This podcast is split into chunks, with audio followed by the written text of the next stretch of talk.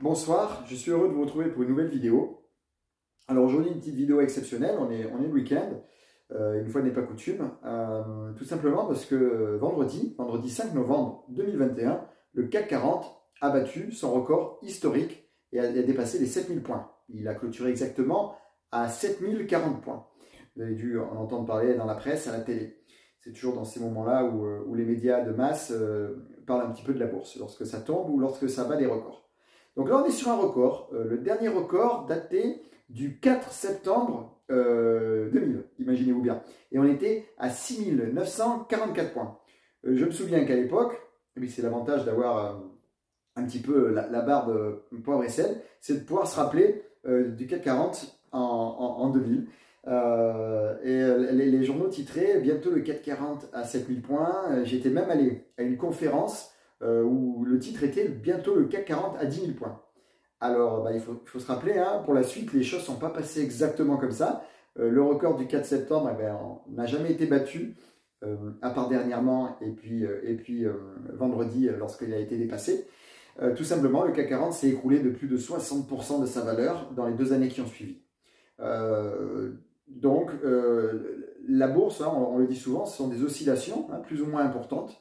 Donc aujourd'hui, effectivement, 7000 euh, points, c'est un gap, c'est un cap, mais ça ne fait pas tout. Euh, il faut bien aussi se mémoriser que le CAC 40 d'aujourd'hui n'est pas le CAC 40 euh, de 2000. en 2000, c'était vraiment les valeurs technologiques, début hein, des valeurs technologiques qui, poussaient la tendance. Imaginez, France Télécom était à plus de 200 euros l'action, l'action Orange, donc aujourd'hui, qui aujourd'hui vaut à peu près 9 euros. Elle en valait 200 à l'époque. Et et le, euh, France Télécom, Orange, pesait 13% du CAC 40.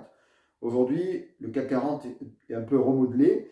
Euh, on a par exemple des, maisons comme le luxe, comme LVMH, qui pèsent aujourd'hui 12%.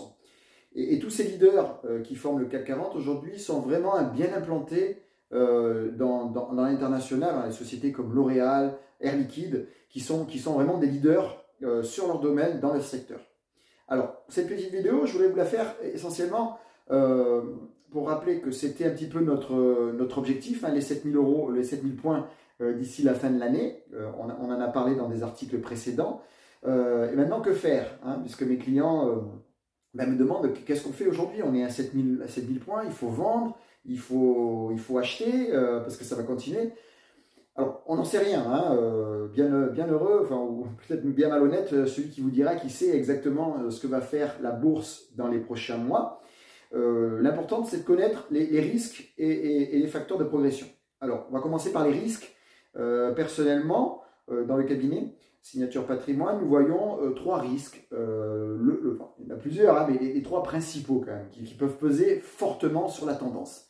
Ensuite, il peut y avoir des, petits risques hétérogènes qui peuvent arriver et faire, on va dire, osciller l'indice, mais des risques de, régression hein, et de, marché baissier euh, le premier, pour moi, c'est la pandémie. La pandémie de Covid-19 n'est pas terminée. Euh, certains pays sont encore en train de lutter ardemment. En France, on a une petite reprise, éventuellement une cinquième vague. Notre président s'exprimera mardi à ce sujet-là. Donc voilà, la pandémie n'est pas terminée. Euh, la pandémie continue à causer des malades, des morts. au niveau humain, ce sont des drames à, vivre tous les jours. Et au niveau économique, euh, bah, il y a des usines qui peuvent être fermées, des chaînes d'approvisionnement de matières premières ou de, composants, comme les composants électroniques, qui posent problème pour l'économie. Donc premier risque, la pandémie, qui pour nous n'est pas terminée. Deuxième risque, l'inflation. Alors l'inflation, euh, on l'attendait hein, avant la crise, en, 2019, dès même début 2020, on s'inquiétait. Je ne sais pas si vous vous souvenez, on s'inquiétait de, la déflation qui pouvait arriver à la japonaise un petit peu, hein, où où tout baisse, hein, les prix baissent et les gens n'achètent pas parce que ben, ça va baisser. Donc on rentre dans une zone de déflation qui est vraiment très difficile à, gérer. Euh, aujourd'hui, l'inflation revient. Alors on va me dire, ben, on pourrait se dire, ben, c'est génial, on l'attendait, elle revient. Alors elle revient, mais elle revient fortement. On s'attendait à ce qu'elle soit temporaire. Euh, elle commence à s'installer. Hein, euh, temporaire parce que après la baisse euh, d'activité, la baisse de la demande de la, crise du Covid et des confinements, effectivement, quand, tout repart, ben, la demande est là et donc les prix remontent. Là, aujourd'hui, on s'aperçoit qu'on a des problèmes de supply chain, hein, donc de chaîne d'approvisionnement dans les processeurs, dans les matières premières, et, sont touchés des domaines quand même importants, comme l'automobile, la construction, et d'autres comme ça. Et on n'a pas l'impression que ça va s'arrêter de suite, peut-être durer un an, deux ans avant de revenir à la normale. Donc une inflation qui est là sur un an, deux ans, ça peut être une problématique, ça peut être un frein à la progression des marchés. Troisième euh, risque qui vient, bah, qui est un petit peu la conséquence de l'inflation, bah, c'est la dette des États. Euh, les États étaient déjà très endettés avant la crise du Covid. Avec le Covid, ils ont fait ce qu'il fallait faire, hein, investir massivement, soutenir les économies, mais cela s'est coûté au prix de la dette. La dette a fortement augmenté. Alors, dans un premier temps, la dette n'a pas été un problème, puisque les banques centrales rachetaient immédiatement aux banques qui prêtaient aux États et, l'intégraient dans son bilan. Hein. Vous avez entendu certains politiques disant on va effacer la dette Covid. Effectivement, ce ne sont que des chiffres au sein des, banques centrales. Toujours est-il qu'aujourd'hui, il n'y a pas d'effacement de la dette et qu'à un moment donné, il va falloir la rembourser. Aujourd'hui, cette dette ne coûte rien.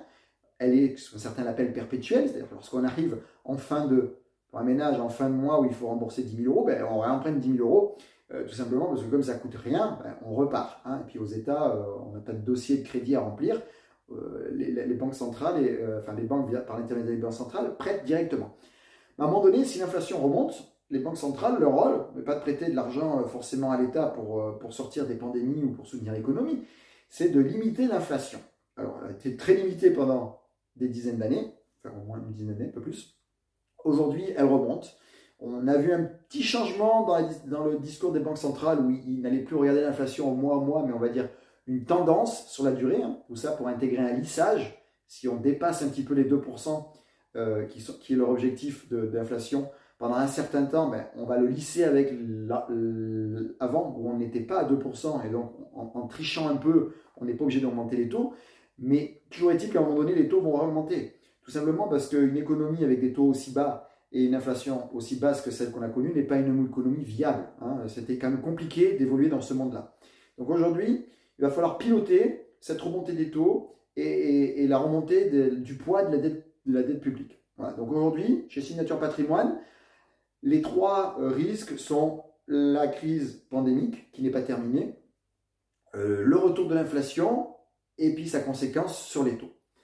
Maintenant, euh, ceci étant dit, on a quand même des, euh, des raisons de penser que les progressions peuvent continuer. Hein. alors peut-être pas jusqu'au ciel, hein. on n'annonce pas un CAC 40 à, 10 000, à points, mais en tout cas, on peut continuer sur une tendance positive, tout simplement parce que les sociétés ben, font des bénéfices. Hein. Aujourd'hui, euh, le CAC 40, même à 7000 points, est moins cher que le CAC 40 il y a quelques mois, autour des 6007, mais avec des marges bénéficiaires moins importantes des, sociétés, et c'est partout dans le monde comme ça. La demande est forte, les gens euh, ont épargné, ou en tout cas euh, ont mis de l'argent de côté pendant la pandémie, et pas tout le monde, mais ceux qui ont pu l'ont mis et, ont envie de dépenser, peuvent dépenser. Les gens qui ne peuvent pas acheter de voiture aujourd'hui parce qu'elles ne sont pas disponibles vont l'acheter demain. Il va y avoir un problème d'offre, enfin il y a un problème d'offre, il y a beaucoup de demandes, il n'y a pas d'offre, donc les prix augmentent. Mais tout ça entretient une économie qui, tourne. Hein. aujourd'hui, l'économie tourne à plein.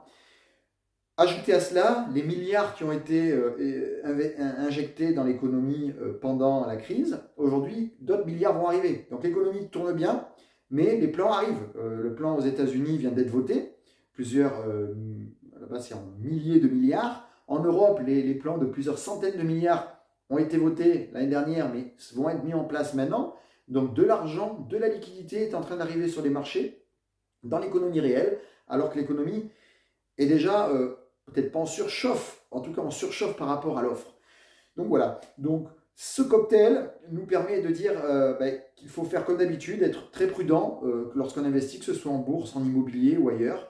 Euh, et n'oubliez pas les trois piliers, hein. faites un investissement progressif, n'investissez pas tout le même jour si vous avez de l'argent, hein. on, lisse son investissement dans le temps, investissez de façon diversifiée, hein, que ce soit en bourse, en immobilier ou ailleurs, diversifiez votre patrimoine, et puis, euh, pour ce qui est du financier, nous, les stratégies qu'on applique euh, dans le cabinet sont des cabinets de, tendance, de trend, comme on dit, hein, les, futurs, euh, les futurs secteurs économiques qui vont profiter justement de ben, soit de la reprise aujourd'hui, soit des futures technologies ou des futures tendances de demain, comme les énergies vertes, l'eau, l'intelligence artificielle, la digitalisation, la sécurisation, la smart city.